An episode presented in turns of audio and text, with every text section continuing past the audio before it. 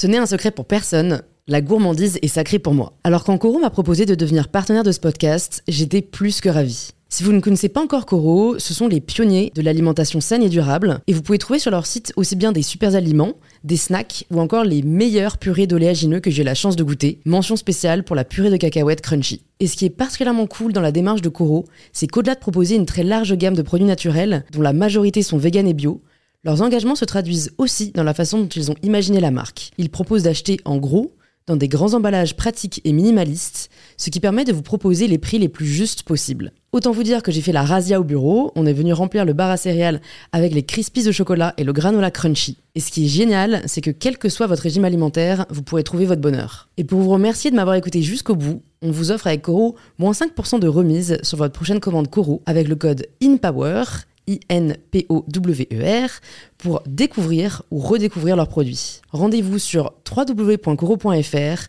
et surtout, régalez-vous.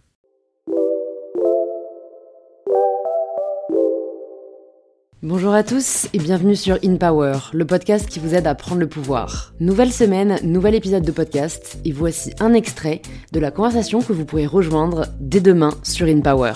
Je pourrais te citer, et c'est marrant, des interviews par exemple, qui se sont mal passées, mais qui pour moi sont des interviews extraordinaires. L'interview que j'ai faite par exemple en direct avec Brigitte Fontaine, où elle veut se barrer au milieu de l'interview, où je lui demande qu'est-ce que c'est qu'être féministe, elle me répond quelqu'un qui n'est pas québécoise, où là je me dis mais qu'est-ce que ça veut dire? Où on est? C'est un moment Ina, c'est un moment euh, d'archive. Un moment déjà- Ina, bah, c'est un le moment mec Ina. projeté. Bah, tu te dis, attends, c'est un truc de fou qui est en train de se produire. Où, là- où je te dis, pendant le disque, je suis obligé de la tenir parce qu'elle veut se barrer. Et à la fin de l'interview, pour te dire à quel point l'interview est géniale pour moi, Ah ouais. elle veut rester.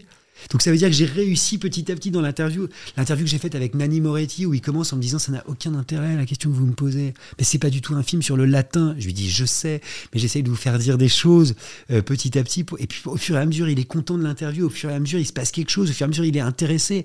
Et là, il produit une interview magnifique, mais ça prend du temps. Avec Bakri, où euh, Agnès Jaoui est obligée de lui taper sur l'épaule à un moment en lui disant Hé Jean-Pierre, euh, calmos là. Parce qu'il était tellement agressif. Mais en même temps, il se passait quelque chose. Je suis sorti en larmes de cette interview, tellement j'avais travaillé, tellement pour moi c'était injuste, parce que je l'adorais, Jean-Pierre Bacry, je l'adore toujours d'ailleurs, Euh, feu Jean-Pierre Bacry.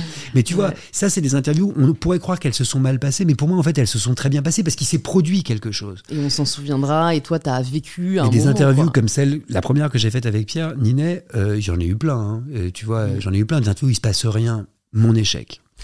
Et Mon échec, encore une fois, hein, mon échec, c'est moi qui n'ai pas su aller chercher euh, euh, la, la qualité. et t'en fais quoi? Tu fais quoi pour faire en sorte que ça se reproduise Ah pas bah c'est ça qui est génial, c'est ça notre métier. C'est d'arriver à couper.